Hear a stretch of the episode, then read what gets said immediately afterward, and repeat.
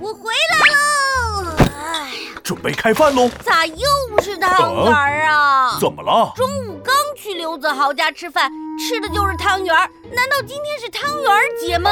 今天可是冬至，那我们班上的李宝雪就吃的是饺子。我猜李宝雪是北方人儿吧？皮大龙，你怎么知道的呀？因为我是上知天文下知地理，无所不能的。快点说！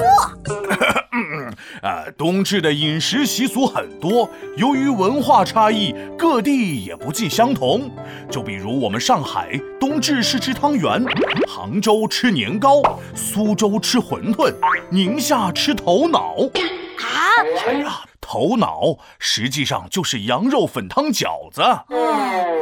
哎，还有呢，还有呢。哦呃，还有就是你的零食库里的好吃的都被我吃光了。